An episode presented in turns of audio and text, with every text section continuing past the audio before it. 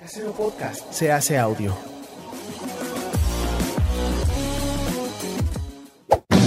¡Chavos, banda! Este programa es patrocinado por ustedes mismos. Si quieren apoyar nuestro proyecto, lo pueden hacer por medio de Patreon en patreon.com diagonal herejes el podcast.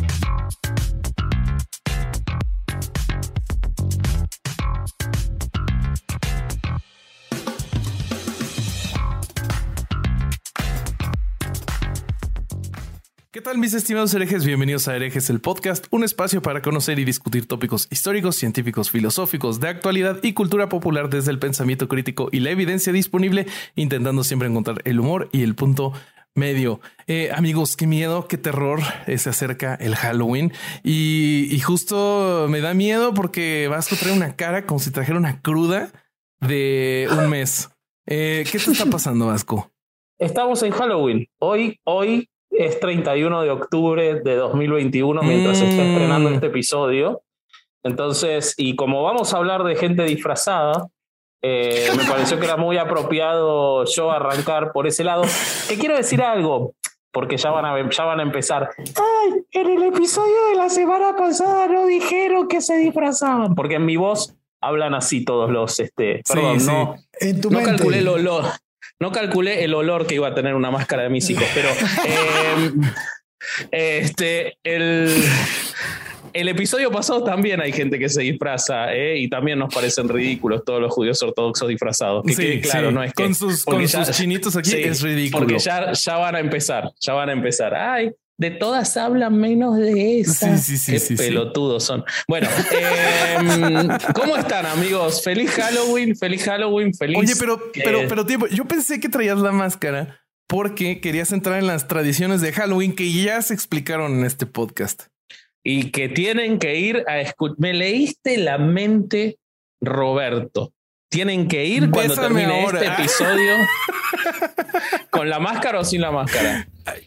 Probamos las dos. Cambiémosle el olor a la máscara. Eh, madre. este, vayan a ver el episodio de Halloween cuando terminen este. Hoy que es Halloween, vayan a ver el episodio de Herejes, el podcast de Halloween. Así que bueno, podés presentar a nuestro compañero. Claro que sí, te presento al Leonardo de estas tortugas ninja, adolescentes mutantes, el corsario Alejandro Durán Eraña. ¿No ¿Qué lo pedo? dijo ese ya? Sí, ya No lo había recuerdo. dicho. Ya ya lo había dijo. dicho. Ya lo había dicho. Ya lo Y- dijo. y Público, además- si alguien puede recopilar las este, presentaciones, yo Uy, estoy se casi seguro de que ese ya se lo dijo. mezcló la lista, se me mezcló la Yo lista. estoy seguro de que entonces. ese ya lo dijo. Además, yo prefiero ser Rafael, güey. Justo pensé en Rafael porque está un poco más psicópata, ¿no? Creo que hay un cómic donde se vuelve loco, ¿no? Sí, sí, claro. Hay un cómic se si hay un cómic de ese güey, No se yo vuelve no loco, lo he sino- leído, güey. No se vuelve loco, sino que se hace rock. O sea, Rafael se Ah, sí, separa sí, del sí, grupo. pero se hace como un asesino, o sea, se, se vuelve como Sí, medio sí, exacto. asesino y Exacto. así. Creo que también No lo sé. matan en algún momento, ¿no? Pues En- en la, en, la, en la película normal le ponen una putiza porque se va de solo, ¿no? Por ahí. También. Sí, sí, él, él siempre es como el único y diferente. Yo te siento un poco Miguel Ángel igual también, ¿eh? También, pidiendo pizza también me gusta después Miguel Ángel. momentos. Sí, porque es un dragón. Sí. Sí, sí, sí, sí, sí, Sí, sí, sí, puede ser. ser, puede ser. Vasco es más como Splinter, ¿no?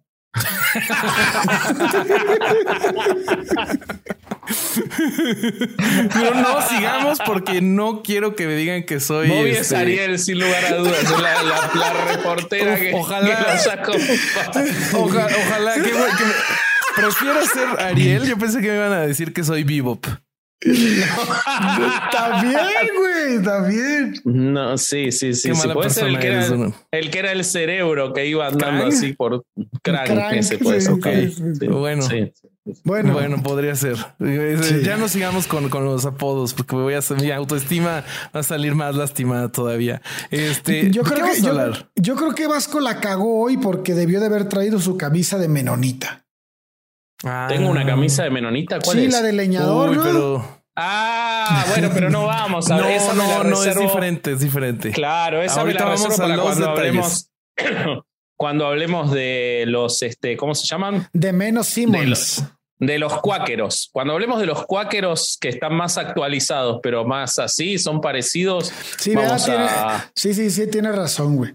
Pero Sí, están sí, más sí, actualizados. Ahí la uso. Ahí prometo. Cuando hagamos cuáqueros, me como una avena y me pongo esa, esa camisa. ¿Una avena o una Odio avena.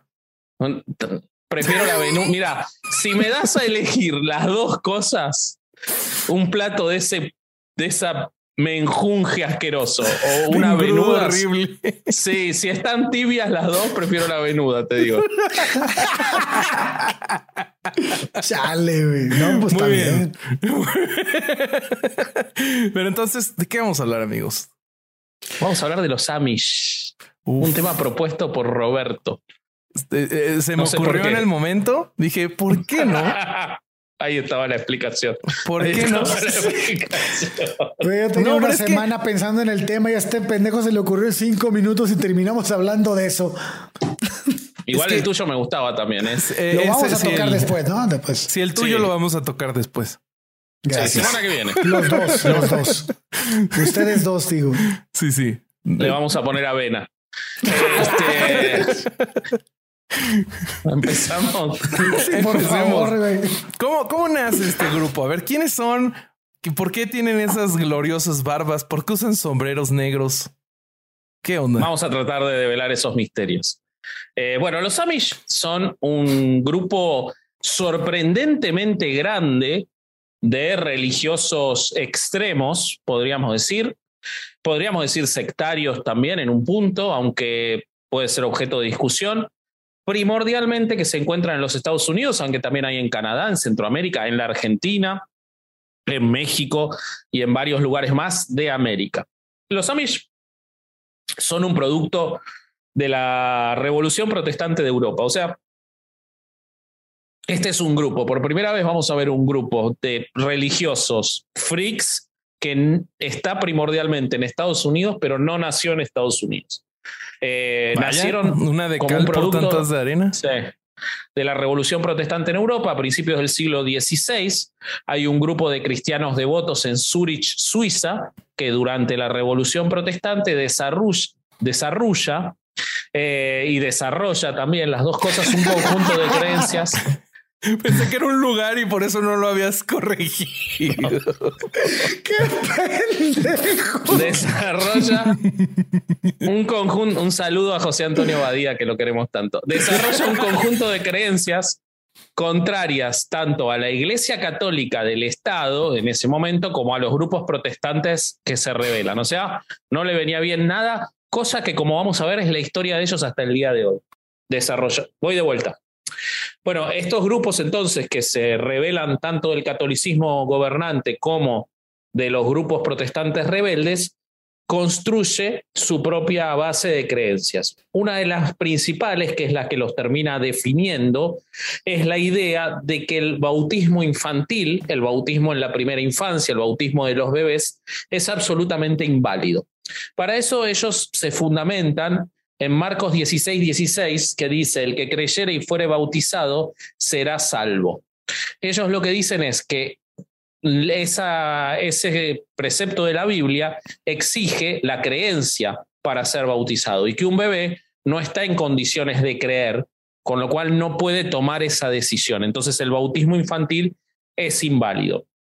Y entonces, y además ellos consideran que es innecesario el bautismo en los niños porque todos los niños están salvados del pecado original, que la Biblia no apunta a ellos, cosa que dentro de la sarta de estupideces que vamos a ver hoy, me parece bastante sana la parte que, di- que- que digan eso. Por lo menos eso me parece un poquito más razonable que el catolicismo incluso. Eh, bueno, entonces eso hace que sus detractores los empiecen a llamar anabautistas. ¿Qué quiere decir esta cuestión del rebautizado? En muchos lugares es anabaptista, pero bueno, es una cuestión de traducción. ¿Ok? Entonces, estos primeros grupos que se desarrollan en, en- Suiza por ahora son los anabautistas en su, en su eh, conjunto. ¿Ok? Eh, otra de las creencias centrales y que conservan los Amish hasta hoy, que se construye en ese momento, es la doctrina bíblica de la no resistencia, que les impedía hacer el servicio militar o, ejercer cualquier acto de violencia. O sea, ellos no responden a la violencia, nunca, ¿ok? Como precepto. Eh, bueno, esto generó una historia muy sangrienta en Europa porque se consideraba que estos anabautistas eran de los rebeldes más peligrosos y que socavaban el poder de la iglesia estatal. fueron perseguidos, capturados, torturados, asesinados, eh, obligados a llevar sus creencias en secreto. Eh, nunca podían tener territorios, tenían que ir vagando de lugar en lugar. Eh, y fueron encontrando refugios muy precarios en algunos lugares de Europa, como Francia, Alemania, Holanda, y a veces en Polonia y en Rusia. como no eran dueños de la tierra y tenían que trabajar permanentemente para poder alimentarse, desarrollaron muchos métodos de cultivo que le permitían aprovechar al máximo las tierras de mala calidad, porque era lo único que les quedaba, eh, lo cual les dio una muy fuerte reputación como excelentes trabajadores agrícolas.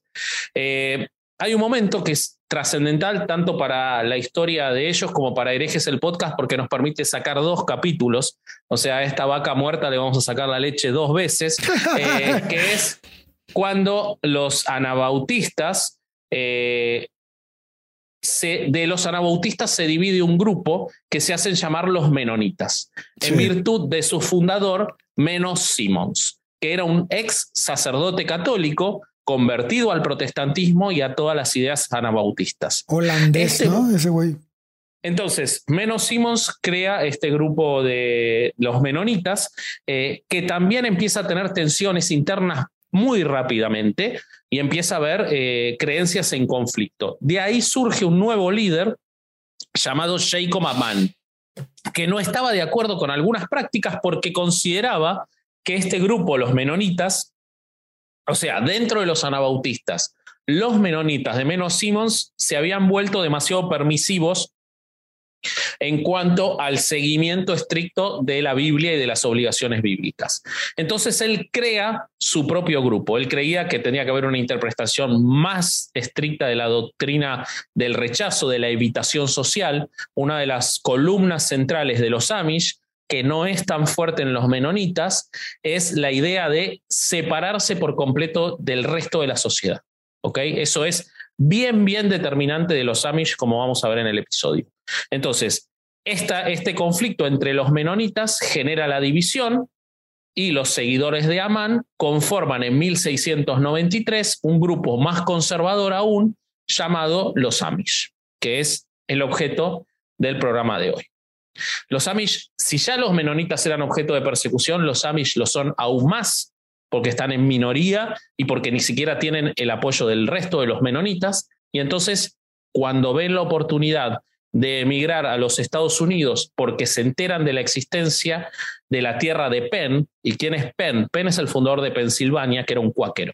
Que cuando hablemos de los cuáqueros vamos a ver una persona sumamente interesante yo tuve la suerte de, estar allá, lo, contaremos en el episodio de, los cuáqueros, pero una persona muy interesante que su, su, trascendencia en lo positivo y en lo negativo sigue hasta hoy en el estado de Pensilvania, un estado muy importante de los Estados Unidos, muy, muy determinado, la cuna de la independencia, pero aún así muy determinado por la religión.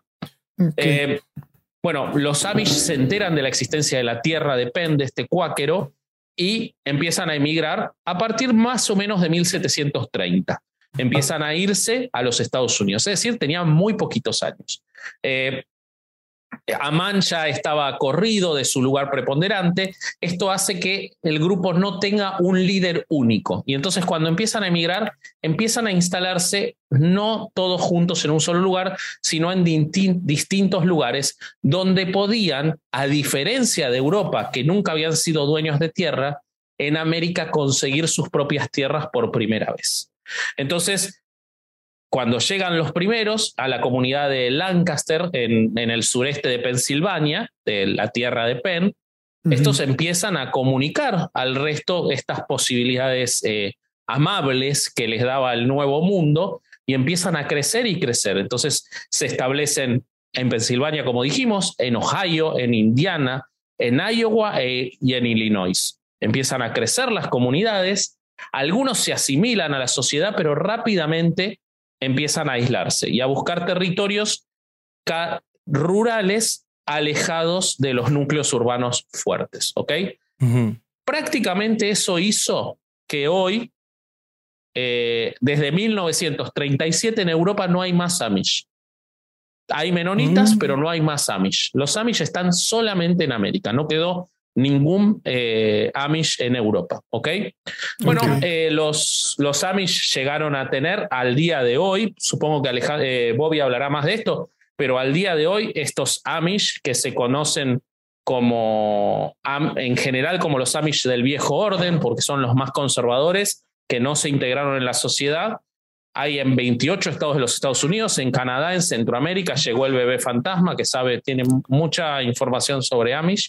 Eh, y aproximadamente. Por el color de su cabello, para los que la hemos visto, yo creo que sí podría ser Amish, pero déjame te actualizo ese dato, porque para 2020 ya estaban en 31 estados de eh, Estados Unidos, porque su población crece de manera. Continuamente crece, eso me llamó mucho la atención. Crece muchísimo. Y mira, es uno de los grupos religiosos que más crece. Hay más de 300 mil, ¿no? Sí, mira, de, de del año 2000 al 2021 crecieron por 183.565 personas, que es un 103% de la población. Y tienen serios problemas genéticos algunas. Este, bueno, eso, es un problema que ahora, ahora seguramente lo vamos a hablar. Sí, pero, les, les, quería actualizar el, dato de la población. Les sigo, les sigo contando la, la, historia. Una, una cosa que se dice, siempre se les dice los holandeses de Pensilvania, de Pennsylvania Dutch, pero eso es una deformación de Deutsch, porque eran alemanes, eran suizos alemanes, entonces por eso se le dice Dutch cuando en realidad son alemanes. Y el idioma que hablan no tiene nada que ver con el neerlandés, es una derivación del alemán que se conoce como alemán de Pensilvania. Entre ellos, si bien se les enseña a hablar inglés desde muy chiquitos, entre ellos hablan alemán de Pensilvania, los Amish. No hablan inglés, pese a que viven hace casi 300 años en lo que hoy es los Estados Unidos. Em, tienen una pronunciación que quedó muy diferente del alemán actual. De hecho, dicen que a un alemán le cuesta entender el alemán de Pensilvania. Tienen algunas palabras tomadas del inglés, eh, porque obviamente, si bien están aislados en su vida diaria, algunas veces comercian eh, bienes y servicios con el resto de la población. El centro de sus vidas es la, eh, la agricultura. Como bien decía Bobby, tiene una población en rápida expansión porque tienen familias muy numerosas. Eh, siempre están buscando nuevas tierras lejos de las áreas urbanas, o sea, conforme crecen las poblaciones, ellos se alejan porque tienen que sostener esta idea de alejarse de los núcleos sociales. Em, como decía Bobby también, es uno de los grupos de población de más rápido crecimiento de los Estados Unidos según el Centro Joven de Estudios Anabautistas y Pietistas de Elizabethtown en Lancaster, Pensilvania, donde, se, donde llegaron por primera vez y que existe hasta hoy. Eh, en 1920, 1920, eh, hace 100 años eran 5.000. Hoy superan los 300.000. ¿Ok? A la eh, madre. Sí, sí, sí. Y en 1984 había 84.000. O sea, como decía Bobby, esto es de los últimos 30, 40 años, ¿ok? Tienen muchísimos niños, los cuales ellos utilizan como mano de obra para sus empresas agrícolas. Em, practican una vida muy sencilla, como le decía, viven en áreas rurales. Están, eh, nunca se involucran en temas de la sociedad. Prácticamente no utilizan tecnología, aunque como vamos a ver, eso tiene una trampa y es más un mito urbano que una realidad. Aunque es, lo voy la a decir imagen que las películas nos muestran, sí. Lo, lo, voy a decir más adelante, pero ya se involucran más en la sociedad. Este, hay que, ya han habido campañas para, este, para registrarlos como votantes y que influyan en las elecciones, pero luego cuento más adelante. Ok, ok. Em, sí, igual yo, o sea, es, yo no me iré la actualidad de hoy, así que es ah, probable que haya ese tipo de datos. Eh, bueno, ellos están convencidos de que la iglesia y el Estado tienen que estar completamente separadas, rechazan la legislación civil, así como rechazan la legislación eclesiástica también. Su iglesia no tiene un núcleo central ni un líder único. Optan por una iglesia libre eh, y, este, y tienen reglas que no son las mismas de comunidad en comunidad, como vamos a ver más adelante. Bueno, sostienen creencias muy arcaicas, especialmente en lo que tiene que ver con la mujer. Hay muchos libros que cuentan el trato hacia las mujeres y el paternalismo que llevan adelante las sociedades Amish, que es ominioso, o sea, es muy, muy terrible la vida de la mujer en eh, las comunidades Amish. La única prioridad que puede tener la mujer es la familia, la comunidad y la iglesia. Eh, las mujeres pasan directamente del mandato del padre al mandato del esposo sin que sus intereses personales tengan valor ni sean escuchados. Esto pareciera, estamos hablando de la vieja este, tradición romana traída al siglo XXI. Siguen vistiendo ropas antiguas y muy, muy este, básicas.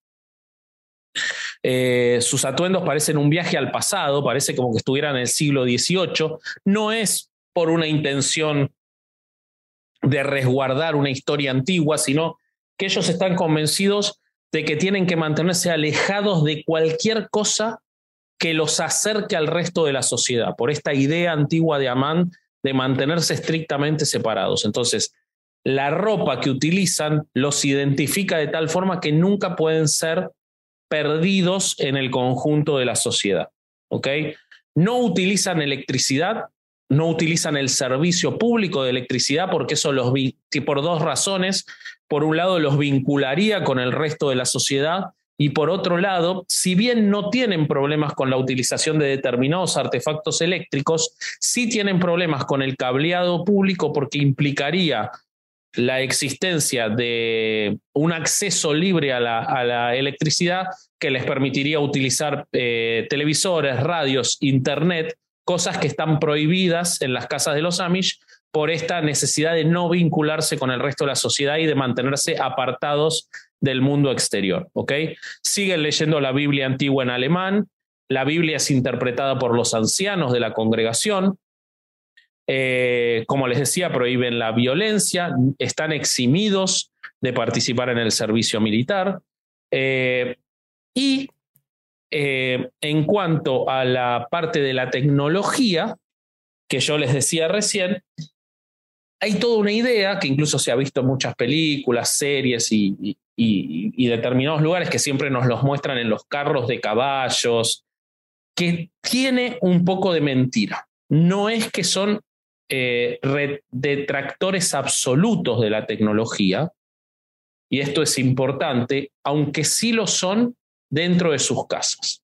Pero vamos a ver algunas, algunas cuestiones que muestran que, y acá ayúdame Bobby con lo que tengas de esto, vamos a ver algunas cosas que muestran que no es tan real. Por ejemplo, los Amish tienen carros de caballos. Esos carros de caballos que vemos siempre no son carros de caballos como los que se veían en el siglo XVIII.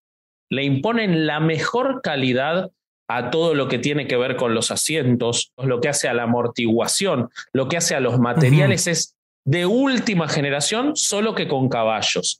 Eh, en el condado de Lancaster, en donde se fundaron, se prohibió el acceso a la energía eléctrica, pero sin embargo se construyó una industria muy fuerte para los propios Amish que le permite utilizar una serie bastante importante de equipos eléctricos, pero que están convertidos para que sean neumáticos.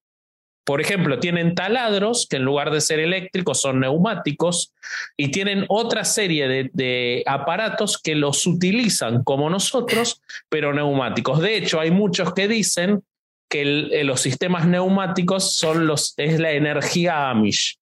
Siempre se dice eso porque ellos utilizan muchísimo los sistemas neumáticos, ¿ok? Em, bueno, no, está muy claro por qué están prohibidos los motores a combustión, pero sin embargo están prohibidos. Lo que se supone, lo que se supone es que cuando vieron la llegada de los coches, ellos se dieron cuenta que cualquier coche iba a facilitar el acceso de las personas de su comunidad al resto de la sociedad, a las grandes ciudades, a los otros pueblos, porque iban a poder llegar con menos sacrificio y menos tiempo, y que como quieren preservar ese apartamiento, por eso lo prohibieron. Escuchen, qué delirio, ¿no? Pero esa es la lógica que llevan adelante para tener prohibidos los vehículos a motor.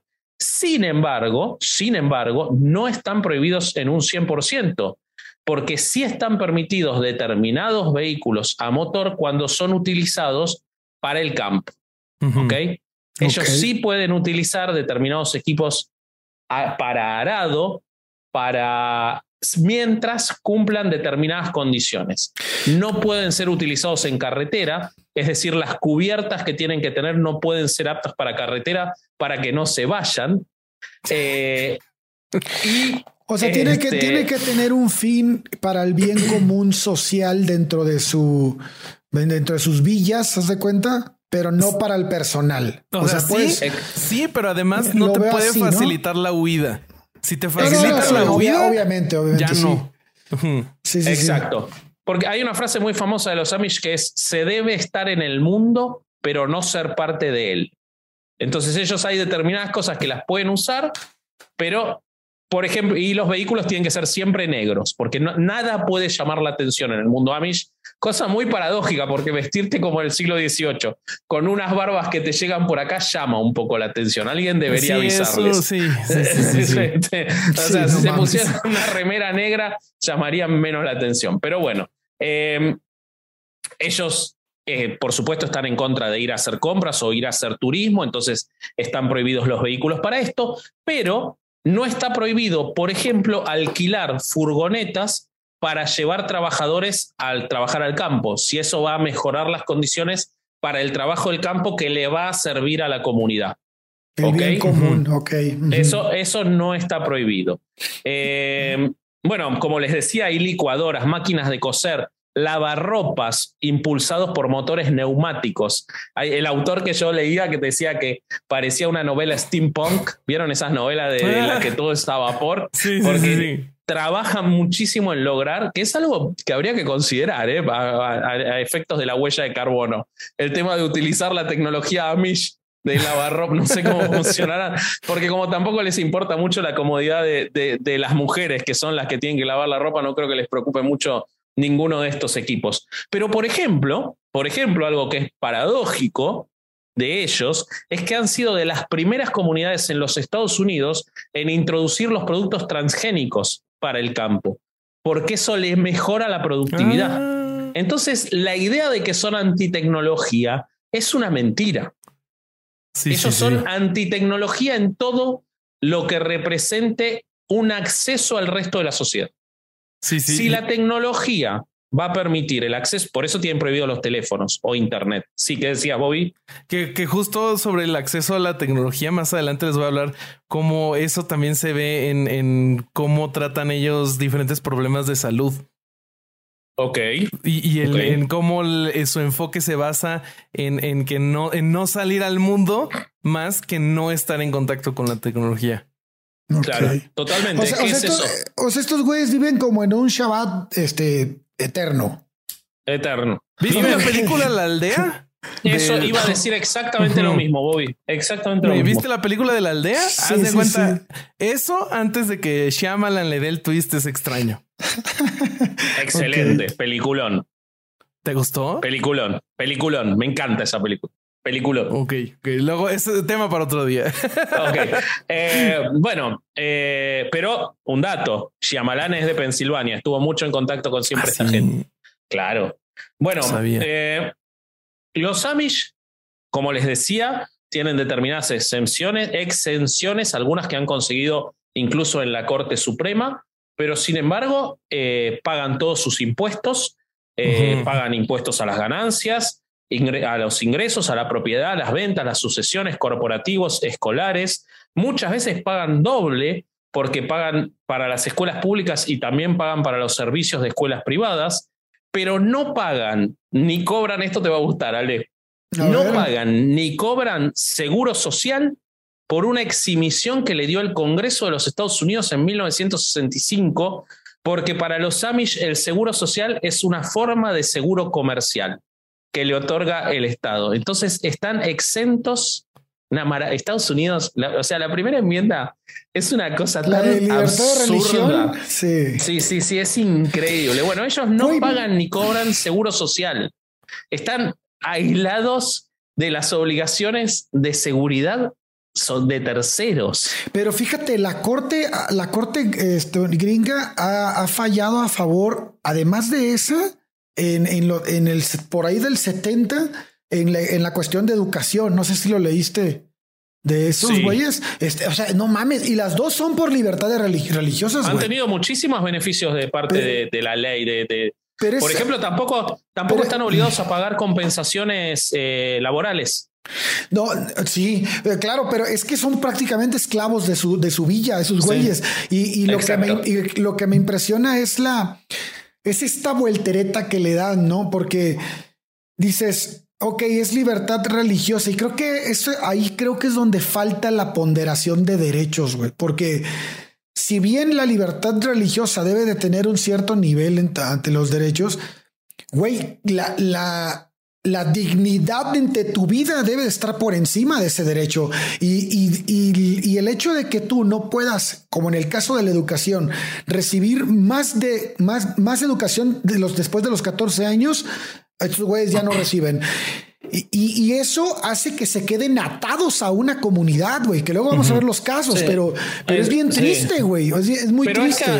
es que además te muestra un grado incluso de hipocresía. Claro. Porque ¿por qué entonces, por qué entonces los testigos de Jehová están obligados a recibir sangre si están en una situación de emergencia?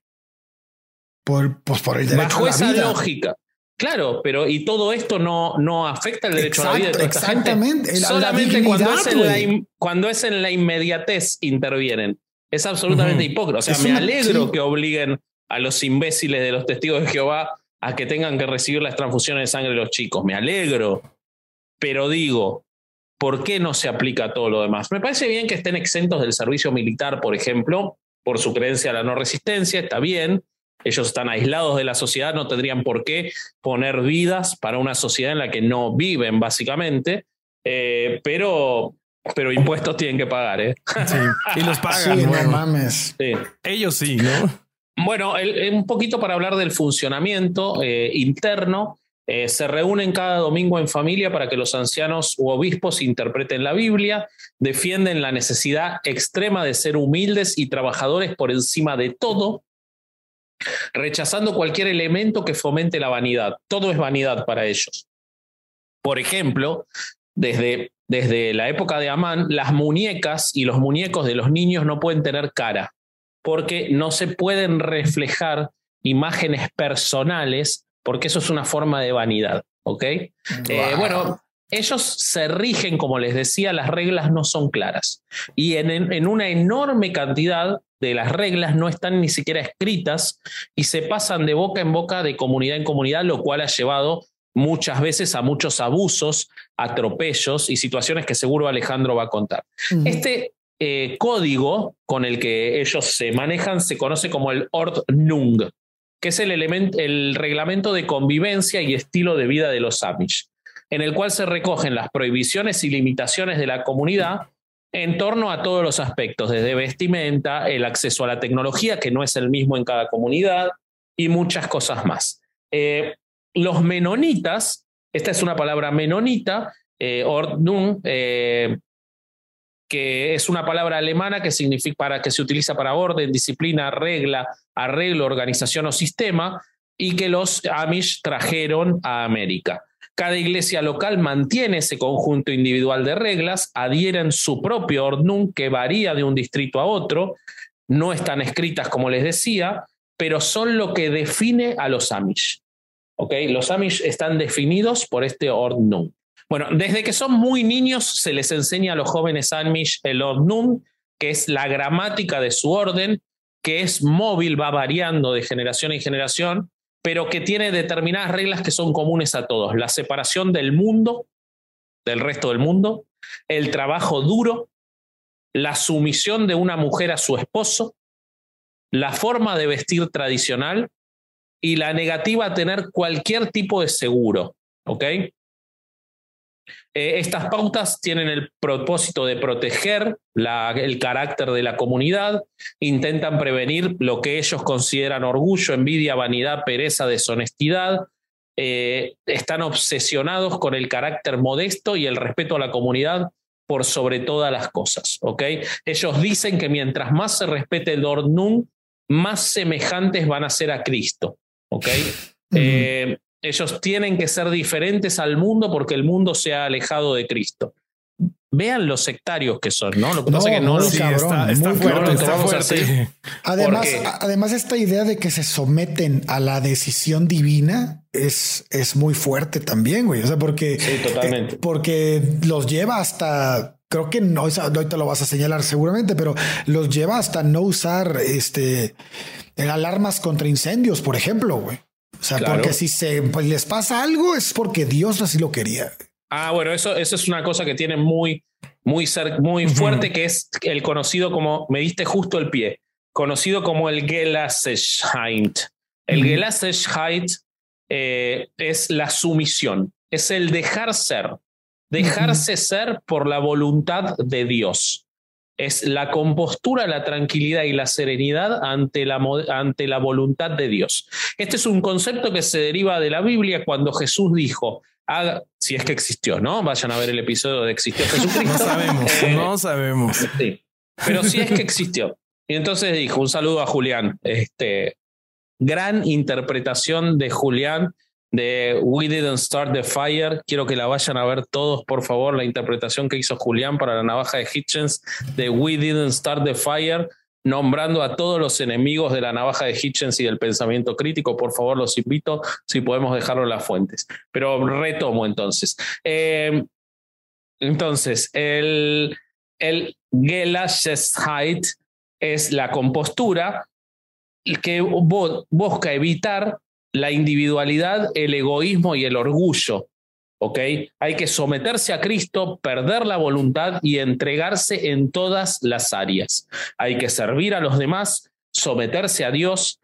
Los enemigos que son el poder humano, las riquezas, todo eso queda de lado con este concepto, ¿ok? El Gelashestai entonces es el aspecto primordial para todas las personas dentro de la comunidad Amish. Es lo que los define dentro de estas reglas, esta idea de dejarse ir a la voluntad de Dios.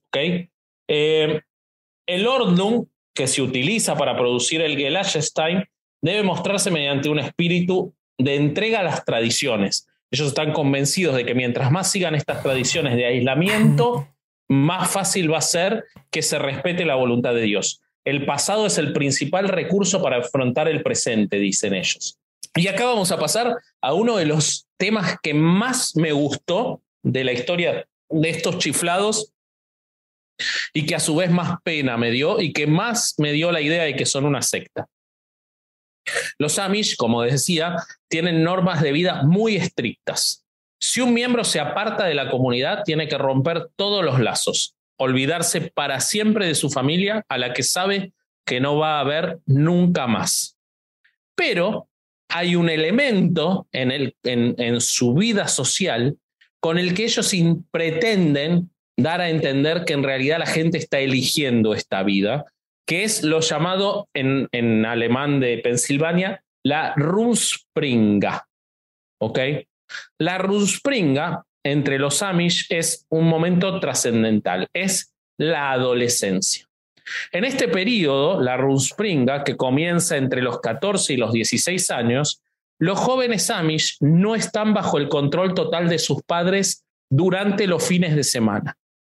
Y como todavía no están bautizados, porque el bautismo se da después, no están bajo la autoridad de la iglesia. Es el primer momento o el único momento en sus vidas en el que no están bajo el control total de sus padres ni bajo el control todavía de la iglesia.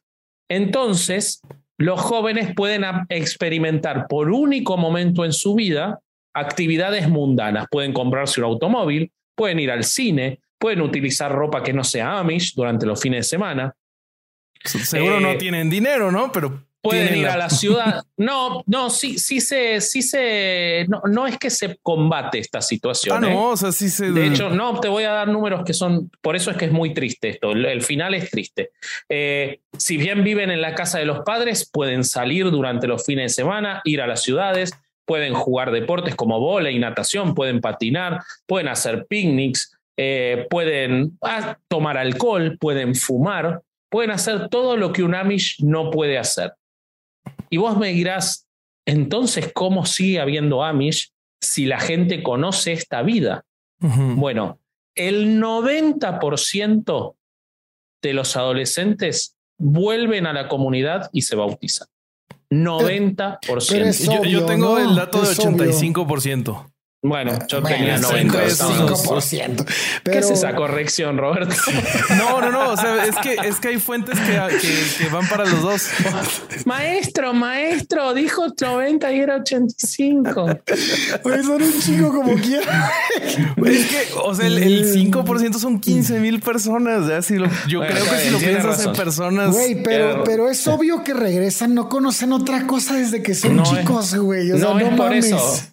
Es porque saben que si no regresan pierden a toda su familia, hermanos, padres, amigos. O sea, tiene trampa lo de que y afuera no tienen a nadie. O sea, tiene trampa lo de que pueden salir. Pueden salir, pero siempre con la amenaza de que van a, de que si vuelven, de, de, que, perdón, de que si se van no pueden volver nunca más. Y además, la Runspringa es el periodo de apareamiento, dicho en, términos National Geographic. Es el periodo en el cual pueden conocer a la que va a ser su pareja del futuro en, la vida. Pareja que la tienen que buscar dentro de la comunidad. Hay todos unos rituales, entre los cuales se incluye que cuando hay una pareja conformada, la forma de mostrarle a la sociedad que esa pareja se va a conformar es que el joven invite a la, a la, chica a que eh, compartan un, carro para ir de la iglesia hasta su casa y determinados procesos. Cuando se elige pareja y se termina la Runspringa es cuando las parejas, las personas dicen que van a seguir con los ritos Amish, se presentan ante el pastor, se, se casan, el casamiento tiene toda una ceremonia que no voy a contar ahora, pero este, se hace, no se hace en la casa, una serie de cosas más. Y a partir de ese momento, las mujeres no pueden cortarse más el pelo, los hombres tienen que dejarse la barba y no se la cortan más, porque es cuando se bautizan y se casan, pero tienen que quitarse el bigote. El bigote no se puede utilizar nunca, al igual que no se pueden usar ni botones ni cierres. Y esto tiene que ver con que en el siglo XVIII, XIX, los militares tenían por excelencia la utilización de bigotes muy mm. elaborados. Entonces, como ellos están absolutamente en contra de cualquier cosa que sea militar, quedó la tradición de la prohibición del bigote, muy lógico. Entonces, tienen unas barbas gigantes, pero no pueden usar bigote porque el bigote está identificado con lo militar, no pueden usar botones y no pueden usar. O sea, un Amish nunca va a tener la barba de Karl Marx. No, la va a tener, pero sin el bigote. Puede tener la mm. misma. En realidad no, porque como se la tiene que dejar crecer, va a estar un poco más desprolija. Em, bueno, eh, como les decía, eso ellos lo identifican con ser pacifista, ¿no? La mujer no puede cortarse más, eh, la, las mujeres. Pero, entiendo, entiendo lo de la barba de los hombres, es una estupidez, pero lo entiendo. Pero la mujer, ¿qué pedo, güey? ¿Por qué no puede cortar el pelo? ¿Por la Biblia o qué?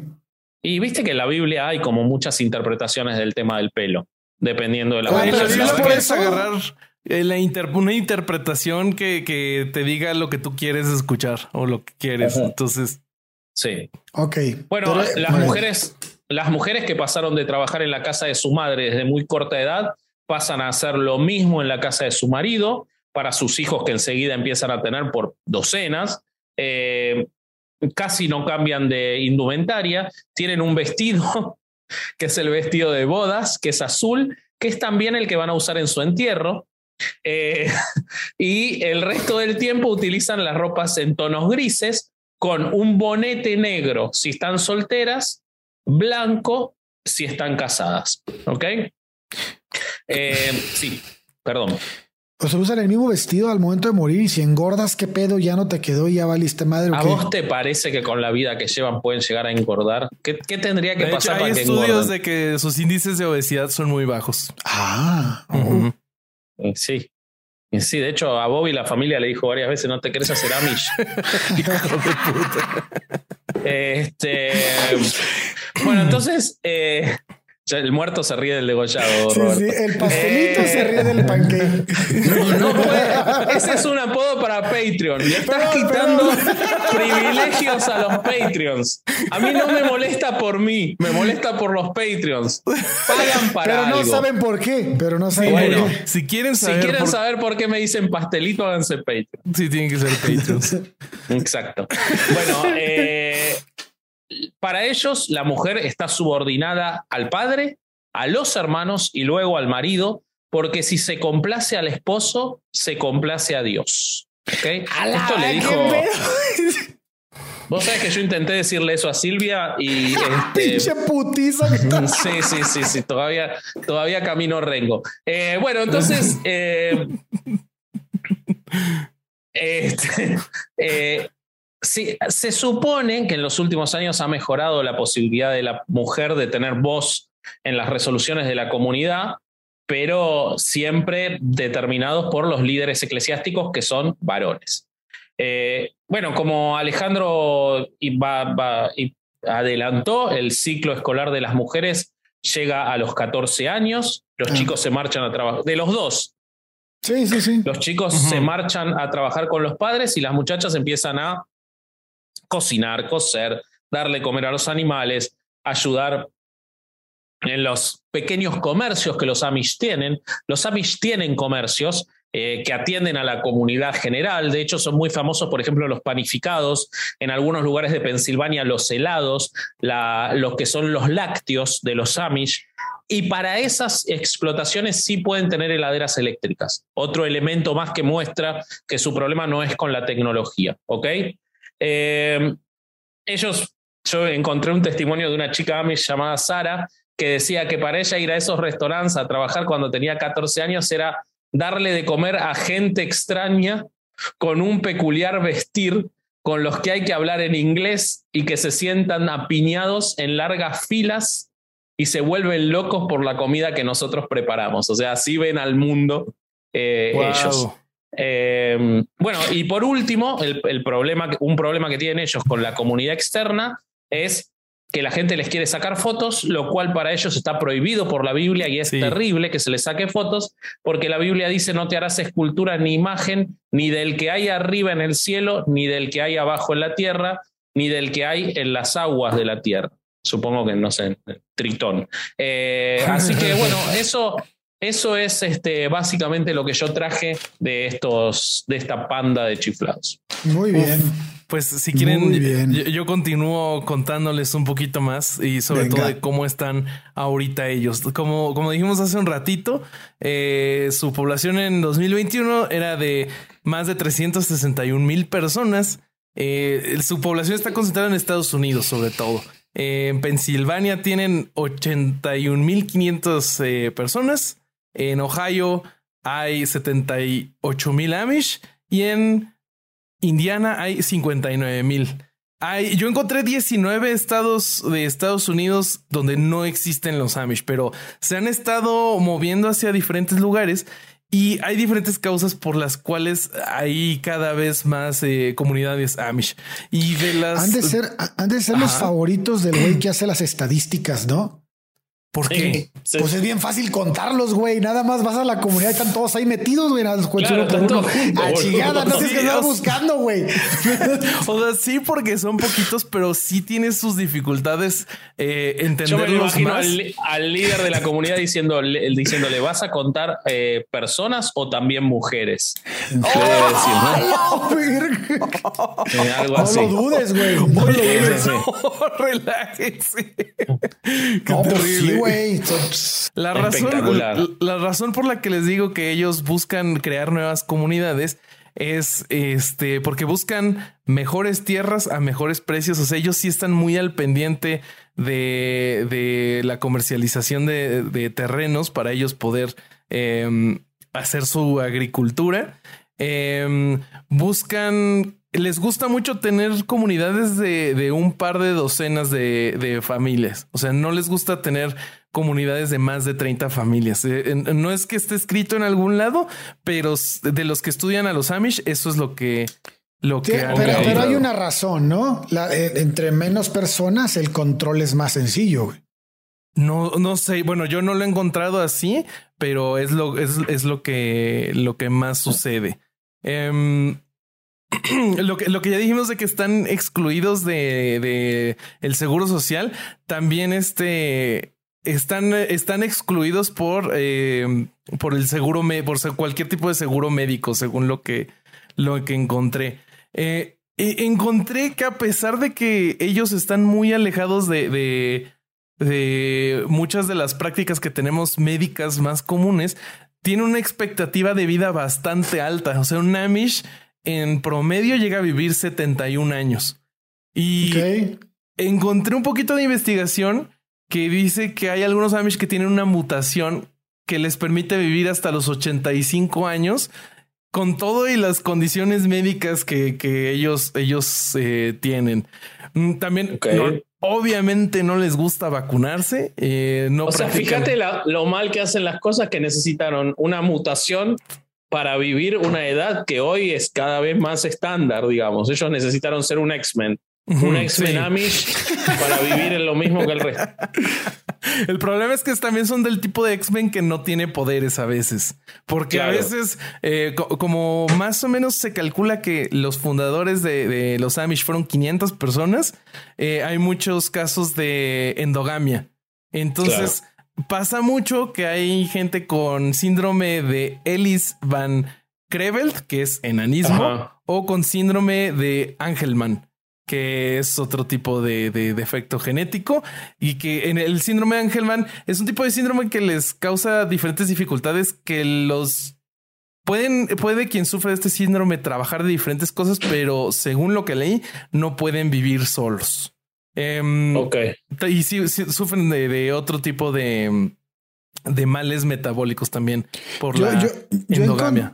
yo, encontré que, que de repente había niños que morían así súbitamente cuando mientras jugaban, que de hecho hubo una familia que perdió cuatro hijos a la misma edad, o sea, cuando llegaron a esa edad morían así en el en el, en el patio, así caminando y pum. Y empezaron a, estudiar qué pedo, por, por, qué pasaba eso. Sí. Y este y dieron con que había un problema con con el... Con el patio. Con el patio, porque había enterrados cuchillos. no, no es cierto. No, no, era un pedo, un pedo genético, güey, en donde tenían al parecer el mismo, el mismo ancestro que les heredó a esa madre y, provocaba problemas cardíacos. Y entonces morían a la, por, a ¿y por qué eso no pasa en Monterrey entonces? Sí pasa. Ah, también, eh, bueno, fuera, fuera de eso, encontré que Ceramish también sí tiene sus, sus ventajas. Por ejemplo, en cuanto al asma, los Amish sufren, eh, tienen una tasa de asmáticos en, en una población indiana de más o menos 5.2%, comparado con 21.3% eh, por ciento de una población que, que, la encontré que se llama uteritas. No, no, no sé. No, no los conozco muy bien, la verdad. Y también en cuanto a alergias, los Amish están en 7.2 contra los uteritas que están en 33.3%. Las diferencias entre, entre estas comunidades es que los uteritas eh, tienen técnicas de de cultivo industrializadas y los Amish no. Entonces parece que eso tiene algún tipo de efecto sobre estas enfermedades respiratorias que a los Amish le, trae ese, pero, ese, pero ¿por qué la comparación es con los uteritas? O sea, tuvieron que crear una. Es un estudio. Pero digamos, eh, qué mal están los suteritas, ¿no? O sea, sería como, Es que ellos no tienen el gen X-Men. Ellos no tienen la mutación magnífica, entonces pues también yo creo que por eso. me, imagino, a dos mujeres Amish hablando, no, no, me hizo trabajar 16 horas amasándole ravioles, pero por lo menos no tengo asma como los suteritas. es un consuelo rarísimo. Y rarísimo. También, ¿no? tienen que gastar en pasta de dientes, güey. Este, no mames. También, este, por este tipo de cosas, como a ellos no les va tan mal con estas enfermedades respiratorias, hay gente que cree que a los Amish no les pegó el coronavirus. Obviamente esto no es cierto. Lo, lo, que pasa es que es difícil conseguir datos de lo que pasa en las comunidades Amish, sobre todo datos estadísticos, pero les pegó exactamente igual que a todos los demás. Y entonces los Amish han tenido otro tipo de, de epidemias, como por ejemplo de sarampión. Desde el año 2000 para acá, las comunidades Amish han tenido varias epidemias de sarampión. Entonces no están exentos de ningún tipo de epidemias.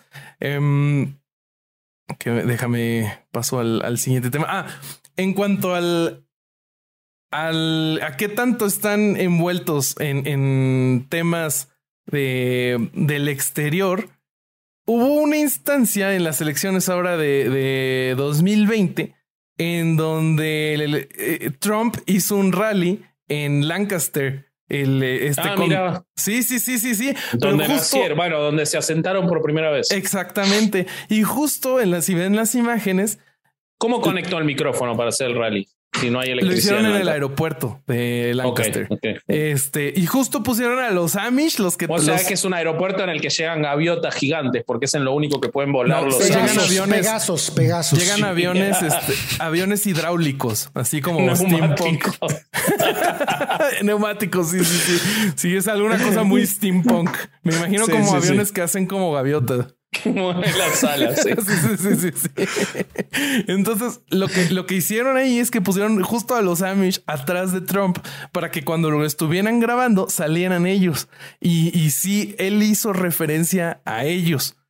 Y justo eso es como el clímax de una estrategia que han tenido los, los republicanos de jalar a los Amish para que voten por ellos. Hay un republicano que es eh, representante y lleva tres términos como representante, que en su campaña él dice que ha registrado aproximadamente a mil Amish para votar, para votar por él y por, por los republicanos. Eh, él dice que él tiene una ventaja, que es que él creció con una familia Amish que se salió de, de la comunidad antes de que él pudiera ser bautizado. Del bautismo. Así él, él, él ganó, bueno, intenta ganar popularidad con los Amish sin que lo rechacen por, por él haberse salido de la comunidad. Eh, claro. Otras, otras de las cosas que encontré es que eh, se preguntarán ustedes, ¿usan los Amish teléfono celular? No lo usan, pero no lo usan indirectamente. Lo que ellos hacen es que tienen una persona de confianza que, que es externa a la comunidad a la que le piden que mande mensajes o haga llamadas por ellos. no mames. Muy bueno, boludo. Claro, así cualquiera. Sí, sí, sí. Entonces tienen así como a su telefonista. Y yo me imagino, a veces con una secretaria o algo así, no sé, oye, por favor, necesito este que, que compren o que vendan, no sé. Pero sí, es, eso pasa. Y, y, también supongo que eso les sirve para, para saber cómo están los terrenos, comprar y vender y y bueno, encontré también que hay comunidades en... en... No, vos sabes que, perdón, eh, te agrego algo a eso que dijiste. En las bibliotecas públicas, ellos pueden utilizar los servicios de Internet. Lo tienen permitido. Depende de la comunidad, porque como dijimos, las reglas no son iguánimes, pero sí pueden, o sea que sí pueden acceder, por ejemplo, a determinada información, si bien por lo que yo veía, para manejar todo lo que son las empresas, ellos dicen, no estamos en contra del progreso, nos gustaría que vaya más despacio. Esa es una frase que ellos tienen. Entonces, ellos siguen utilizando métodos muy tradicionales, como, por ejemplo para conseguir eh, tierras, ellos siguen yendo a vendedores tradicionales de tierras a los que buscan en su oficina, eh, pero sí pueden utilizar para determinada información, como por ejemplo para la climatológica, el Internet, mientras no sea en sus casas pueden ir a una biblioteca pública para eso. Güey, siento que estos güeyes, o sea, estoy haciendo un juicio, pero eh, me parece que estos güeyes sí aceptan la tecnología cuando la actividad tiene que ver con el hombre, güey. Pero las mujeres se joden lavando a mano y la madre, güey. Y ese güey, no, es que hay que conseguir una religión siendo, bueno, una comunidad siendo terriblemente machista. Eso nunca lo hemos visto suceder. No. Bueno, pero vos sabes que retomando respecto al capítulo anterior, sí. hay muchas cosas que estamos diciendo, muchísimas, tienen que ver con determinadas comunidades de los judíos ortodoxos. ¿eh? Claro, No y se de los testigos mucho. de Jehová y de los la vestimenta, el tema de la, Ah, de la ropa, de la, del pelo, el tema de determinado acceso a determinada información de estado público, muchas cosas. Del aislamiento también, el judío es aislado. Si Sí. bien es aislado dentro de la comunidad, es distinto. Sí, Eso sí, es sí. diferente. Sí, no, no, no, vaya, te dejas salir, pues estás fuera, no hay pedo. Pero No, no, sí pero tienen, están- pero sí tienen un está- aislamiento. O sea, sí, sí están. Sí, pero son bien urbanos. Sí, sí, exacto. Ah, también encontré sobre el, el, eh, cómo son los Amish que en 1960 se divide, de- se divide una rama de, de los Amish tradicionales que les llaman ahora el viejo orden y sale el nuevo orden. Y yo, bueno, igual que, que, que Vasco, Gran banda, New Order. pensé Muy que, buena banda. Pensé que iban a ser como- excelente. como Sí, unos Amish excelente. más... O sea, los otros eran Joy Division, digamos. Sí. Porque este, solo que sin suicidio. Sí. O, o The Smiths, una, una así, ¿no? No, porque New Order es de- la Sí. derivación de Joy Division. Así que está bien, está bien, me gusta. Esto es, esto Ok, es una venganza entonces- de Durán, ¿verdad? Durán se está vengando de cuando lo inte- un día ah, próximamente este, te vamos a interrumpir a ti, Vasco. El siguiente Hoy capítulo. dice, hoy sé un montón de cosas y no me están dejando contar. Dale, dale, seguí, seguí. Este, la- las de las diferencias que encontré, yo igual cuando, cuando lo encontré pensé que iba a ser como unos Amish más liberales, pero en Ajá. realidad no son estrictamente más liberales. Por ejemplo, de las cosas eh, en las que ellos eh, creen, ellos creen que debería el, el- el- este proceso de cortejo que contó Vasco, ellos creen que debería de ser todavía más limpio. Entonces, por ejemplo, ya no, ya no existe una ¿Cómo, cómo limpio? Por ejemplo, hay un, hay una O sea, usar carro- carruajes distintos, ponele. Por ejemplo, eh, de, de las, de las cosas que ellos ya no practican es una tradición que se llama bundling, que es este una práctica en la que a la nueva pareja se le envuelve con unas cobijas y se les junta. Ajá. Entonces ellos ya no practican eso. Está expresamente prohibido eh, que dos personas se acuesten en la misma cama de una forma no sexual. O sea. O sea, si te tiene en la misma cama, hay que garchar. Sí. Hay que garchar. O, O, sea, tienes vos que ser pareja, tienes que ser una pareja. Ah, llegaste, llegaste tarde a un pueblo, conseguís un hotel, hay una Sí. sola habitación, son, no sé, estoy yo con mi vieja, mi mamá y yo estamos en un viaje, fuimos a visitar a un tío. Híjole, ¿por qué estás pintando esta Eh, imagen? llegamos ¿Por qué no, un ejemplo, eso? un ejemplo estándar. Entonces, llegamos a un pueblo a la noche Ajá. y hay, queda una sola habitación de hotel con una cama matrimonial, Sí. ¿ok? Y somos. Amish. Pues mira, para empezar, los Amish no viajan. Espero que esté depilada. Los Amish, los Amish no viajan. Desde ahí ya estamos mal. Ah, ok, ok, ok. ok. Los Amish no practican podría turismo. pasar eso, no podría Sí, pasar sí, eso. sí, sí, no el peor es que llegara solo y tendrías que optar por poner posiciones sexuales tú solo en la, en la cama para poder dormir. Sí, ahí valiendo madre tú Bueno, solo. entonces- Sí. Bueno, entonces, Bobby. Eh, bueno, después de ser de nuevo tan infantilmente interrumpimos- interrumpido, continuamos. Eh, ellos, eh, bueno, acá encontré que el, el consumo de ta- tabaco y alcohol no está, no está permitido. Entonces ahí ya me quedé confundido si, si los del viejo orden puede consumir o no. Pero bueno, así es. Ellos también utilizan los, los mismos tipos de carruajes. Em, también se dedican a la agricultura. Tienen restricciones similares al, al internet, la televisión y el radio. O sea que la diferencia era la sábana para envolverlos. No, no, no. Visten, Son- visten de colores más color, de, de- usan ropa más colorida. Eh, Ok. para los hombres se permite que, que se recorten un poco la barba. Y, eh, Qué radicales. y sí, Sí, las mujeres terrible pueden, orden. vestirse un poquito más, más colorido, pero Que no, no, le hay sigan porque terminan en drogas. No hay Pero eso es porque fue en los 60, en la época de los hippies. Sí, entonces agarraron todo Sí, ese sí, movimiento cultural. Es por Sí, eso sí, lo sí. del nuevo orden. Ok. Pero, pues ya. Eh, Durán, ¿tú qué nos vas a Sí. contar? Bobby, si vos fueras Amish Sí. Ya está hasta la madre. y tuvieras que elegir entre ser Amish del viejo orden y del nuevo orden. ¿Cuál elegís? Pues eh, eh, yo creo que del, del, viejo orden, porque qué, qué, horrible no poder compartir cama con alguien que, que no sea sexual. ¿Ese es el problema que encontraste? ¿Qué pasa si vos sos estoy, del viejo estoy escogiendo entre, entre que me corten un pie o una mano? O sea, ¿qué no pasa mames. si vos sos del viejo orden uh -huh. y yo soy del nuevo orden y nos encontramos en una cama? Eh, si, si, somos Amish, no sé. Te cojo, voy. Pe perdidísimo, boludo. en esa, en esa hipótesis, hipótesis o sea, declarate cogido. No hay, no hay chance. No hay chance. No, Yo creo que lo, lo de Amish Saludos. es un pretexto, güey. Te lo cogerías sí, Saludos al taxista.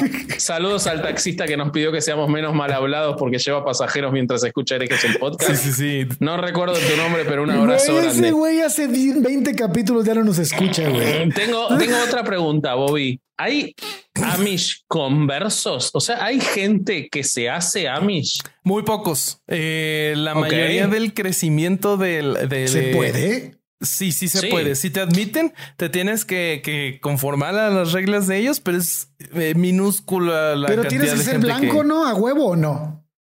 Mm, ¿A poco hay Amish? Yo no leí Amish ningún tipo de morenos o. Amish negros? ¿A poco sí hay?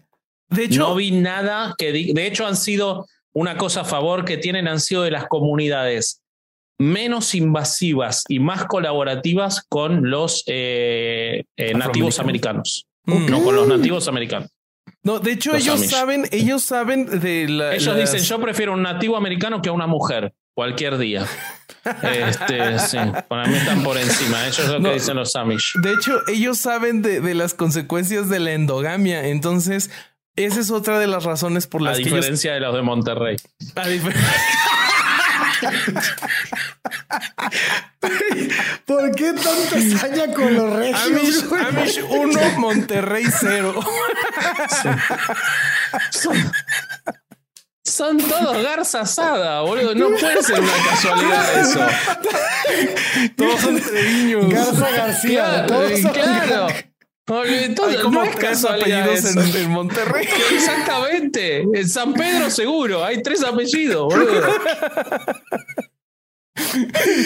Sí, sí, es cierto, güey. Bueno, entonces ya ni me acuerdo qué iba a decir. Cabrón, me ibas a pasar la pelota para mí. Este, pues, habla, Durán. Fíjate que, fíjate que una cosa que pensé que, que ibas a mencionar, pero qué bueno porque me, me la voy a mencionar ahorita es que eh, no sé si vieron lo de los dientes, güey. Por eso les dije lo de la pasta de dientes, pero creo que no, no, no me captaron no, el no, ¿qué pasó? Güey. Este, eh, bueno, hay ciertas comunidades que como no pueden someterse a ningún tipo de tratamiento dental, uh -huh.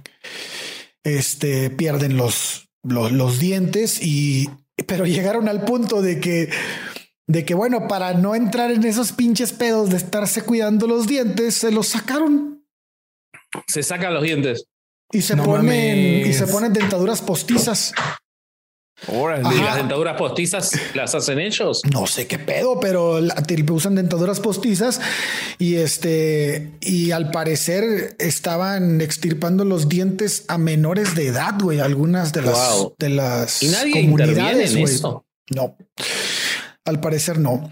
Pero bueno, eh, a mí me tocaron los, los casos pues más serios que han tenido estas comunidades y me topé con varios y escogí tres.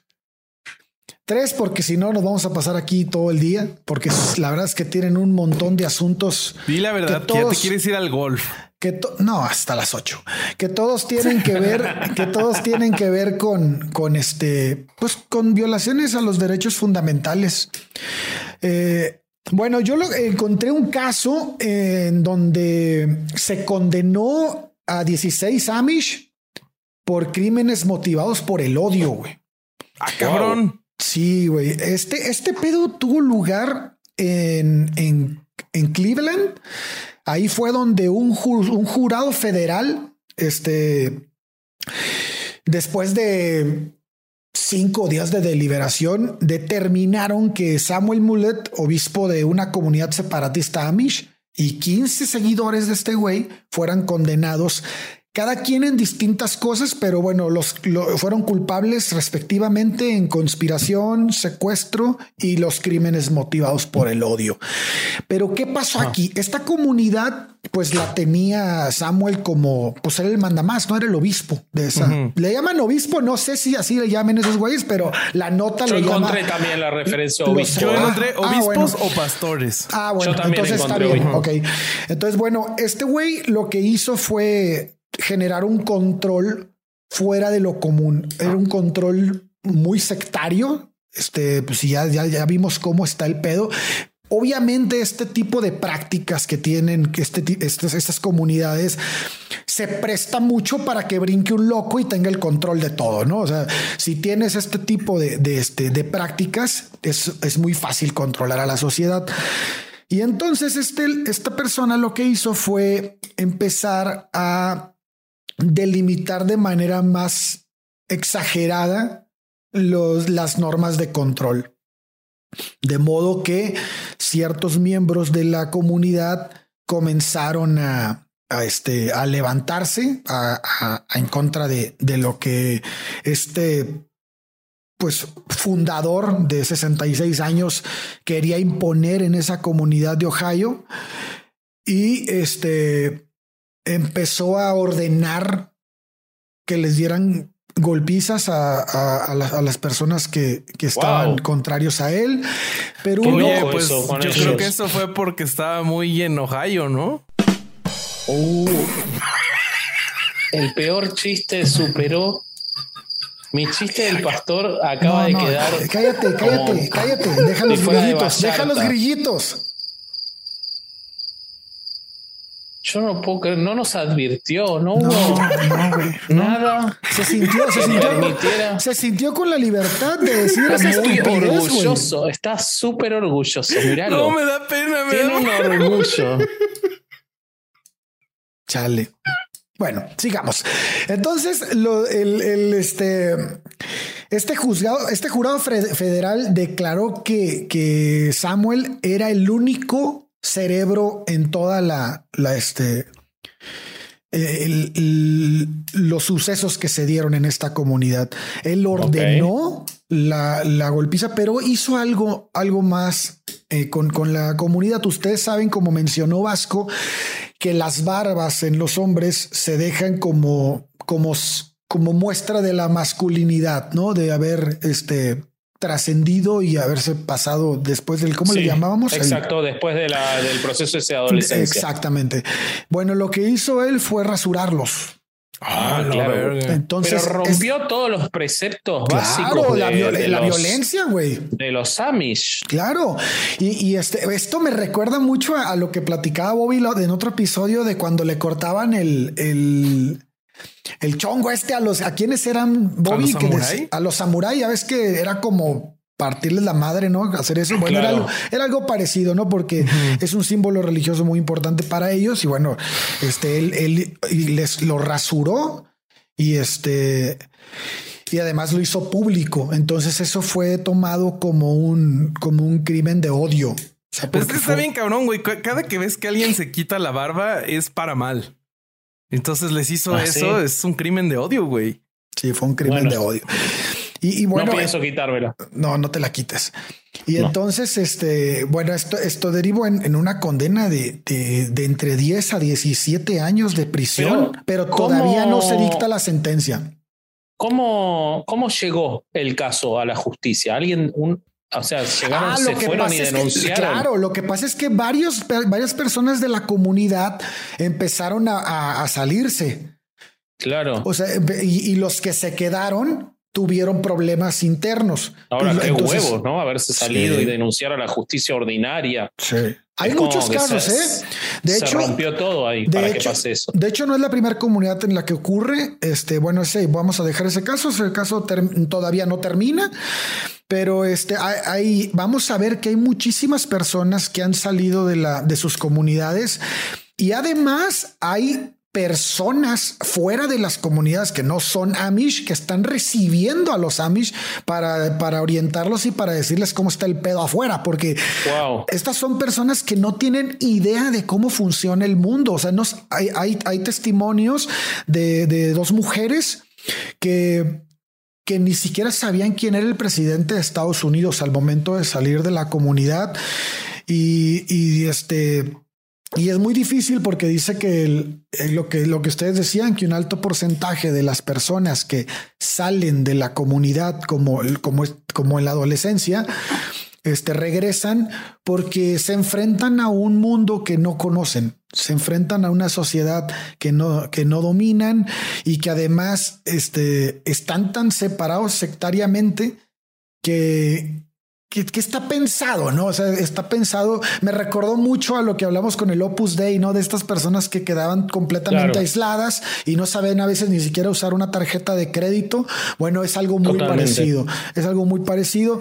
Y, y, bueno, los otros dos testimonios que tengo, uno es de Emma, Emma Gingerich, que ella se sale de su comunidad eh, y llega a este llega a, casa de, de, otra persona en donde le dice que, ¿sabes qué? Es que yo nunca entendí por qué me tenía, a mí nunca, yo tenía muchas preguntas. Yo quería preguntar, yo quería saber por qué nos vestíamos como nos vestíamos, por qué hacíamos lo que hacíamos, por qué si yo me sonreía en la iglesia era castigada severamente, por qué, por qué tenía que obedecer a ciertas personas y ciertos estatutos. Nunca me explicaron, ¿no?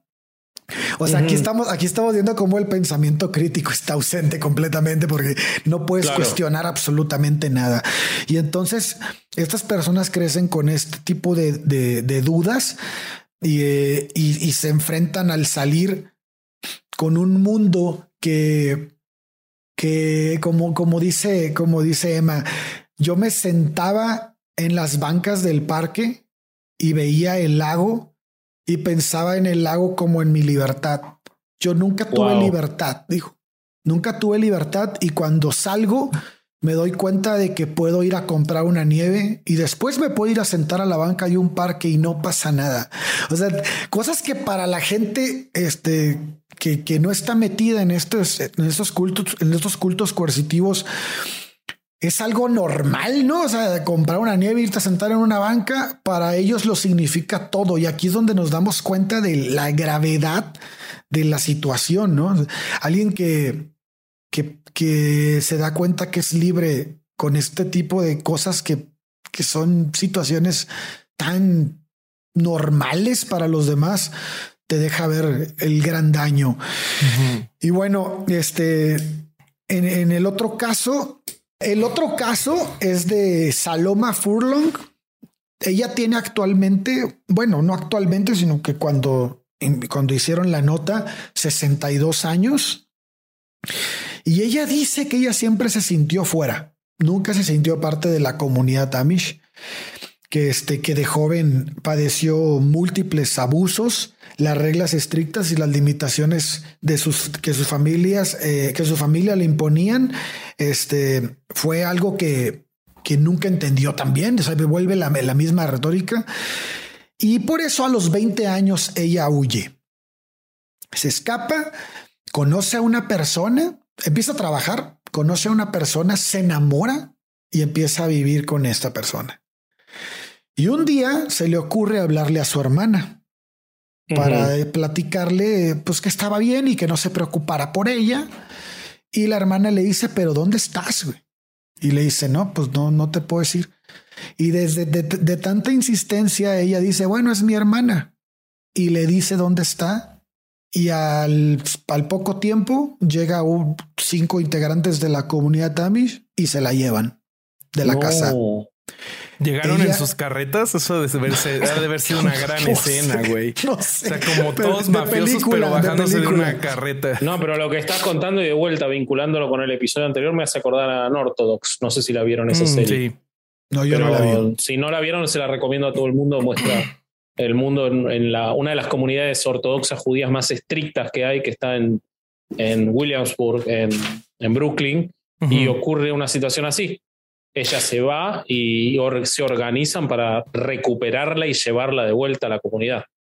Es, es, es, es, bien triste porque ella se sale de su comunidad, dice, con los ahorros de toda mi vida, 400 dólares.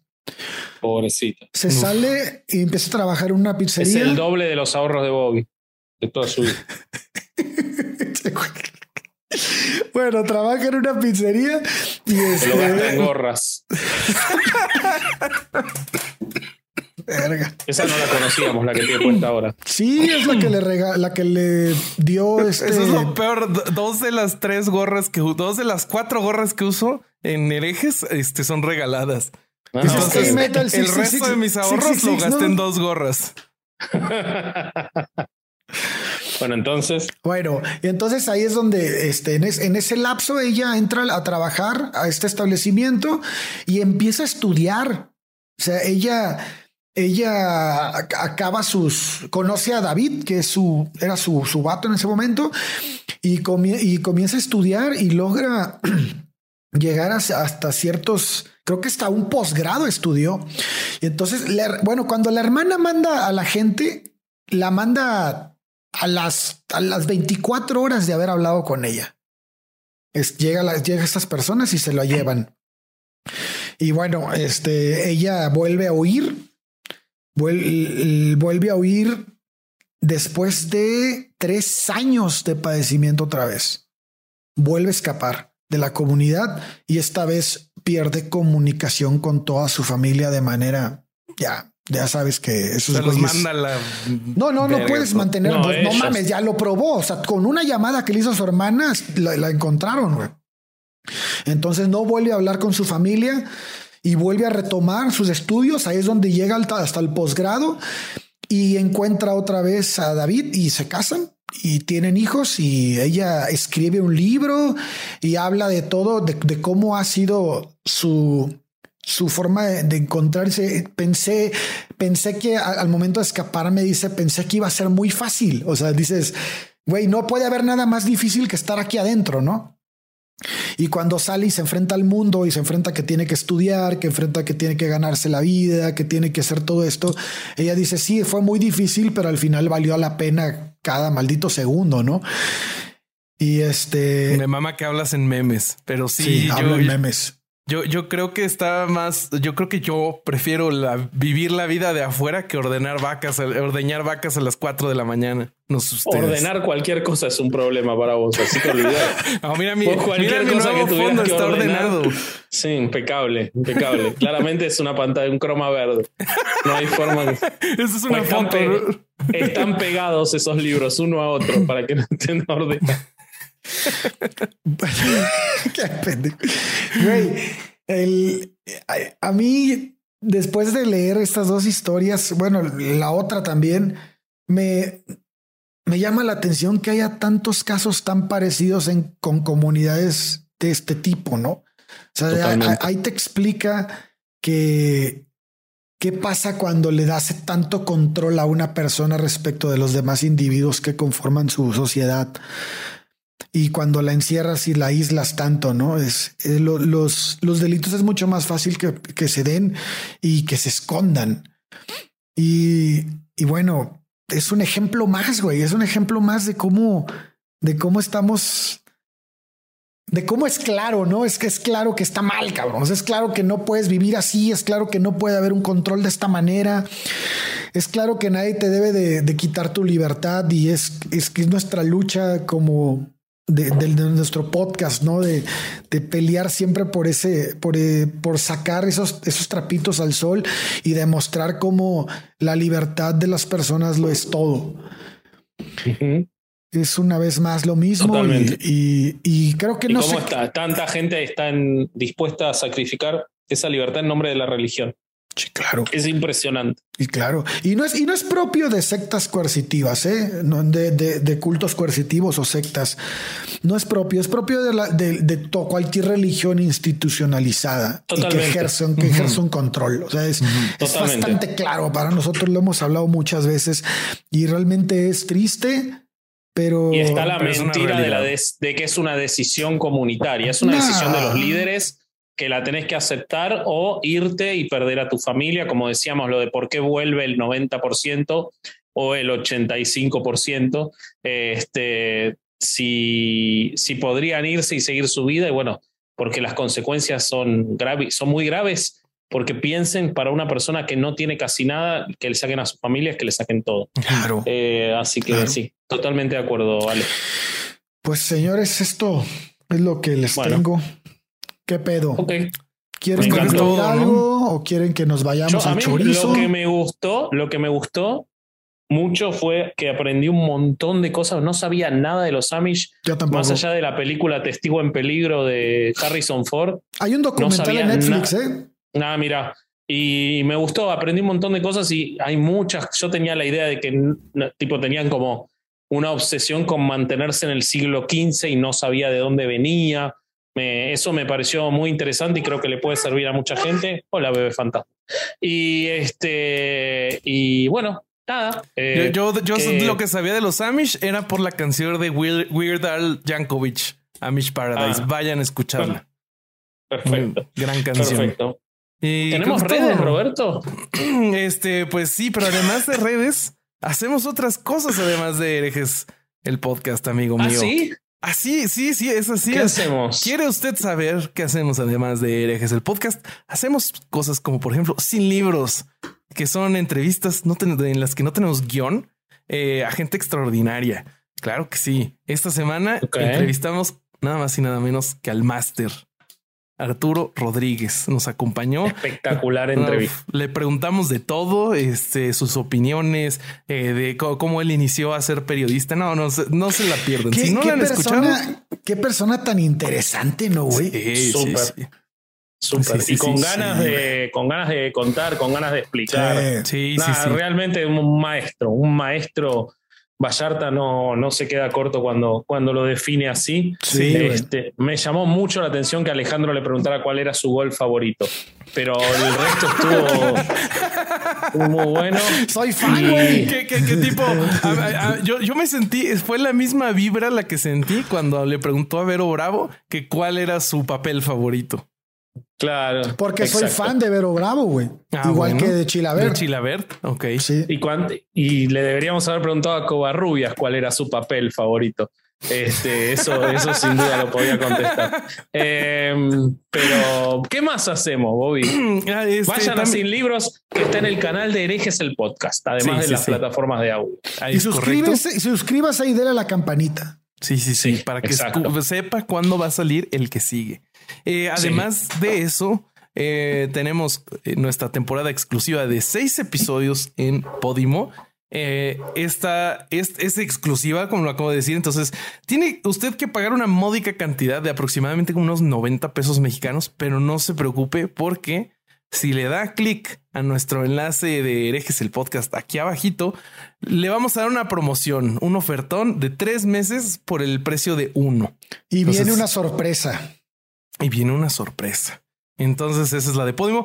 Y eh, ya se acerca también el final de mes en el que usemos la mesa redonda, que cuatro de nuestros patrons nos acompañan a discutir algunos temas que ellos traen, ellos sugieren los temas y los platicamos entre todos. Eso es a final de mes. El sorteo eh, es mañana, ¿no? Bueno, bueno, no, el sorteo ya pasó.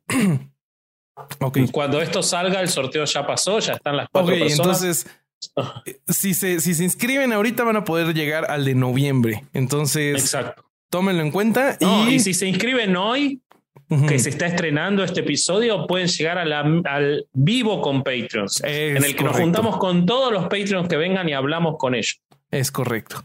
Entonces, ahí está todo lo que hacemos por el momento. Si se nos ocurre hacer algo más, estaremos informando en nuestras redes sociales, que son en Instagram estamos como herejes-el podcast. En Twitter estamos como herejesp. E individualmente estamos en Instagram como corsario.org, vasco.org y bobby.org. ¿Qué más? Nada, vámonos a la chingada y venga la música. Ah, no, el otro domingo. Este fue otro domingo de Nueva Misa. Tenemos merch. Tenemos merch. Sí, eh, exactamente. tenemos muchas cosas ya, güey. bueno, pero queremos vender. Queremos vender.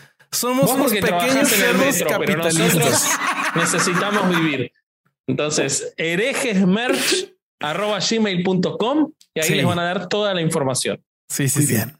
Listo. Y Ahora también sí. compren de Stay Metal 666 Eh, miren, esta gorra. todo lo es que hace nuestro querido amigo Luis Conde, que lo adoramos y que tiene una barba Amish. Ah, Además. sí. Sí, este. y un pelo de las mujeres Amish. Exacto. Sí. O sea, es los dos mundos en uno. Bueno, pues este, vámonos de aquí. Este fue otro amigo de No ir a misa y escuchar Herejes el podcast. Cor- Corsario, ¿puedes correr la música ahora sí? A ver, pónganme la música, por favor. Dale, va.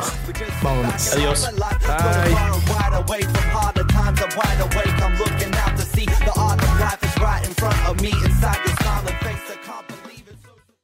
¿Estás listo para convertir tus mejores ideas en un negocio en línea exitoso? Te presentamos Shopify.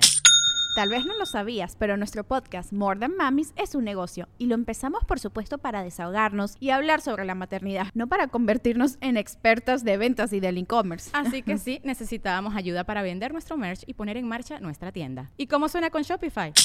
Llegó otra venta. Shopify es la plataforma de comercio que está revolucionando millones de negocios en todo el mundo. Ya seas un emprendedor desde tu casa o desde donde sea, Shopify es la única herramienta que necesitas para iniciar, administrar y hacer crecer tu negocio sin dificultades. Con Shopify puedo gestionar pedidos, envíos y pagos desde cualquier lugar, brindándote toda la información y estadísticas de tus ventas al detalle. Regístrate para un periodo de prueba con tan solo un dólar al mes en shopify.com barra sonoro, todo en minúsculas. Ve a shopify.com barra sonoro para llevar tu negocio al siguiente nivel. Shopify.com barra sonoro.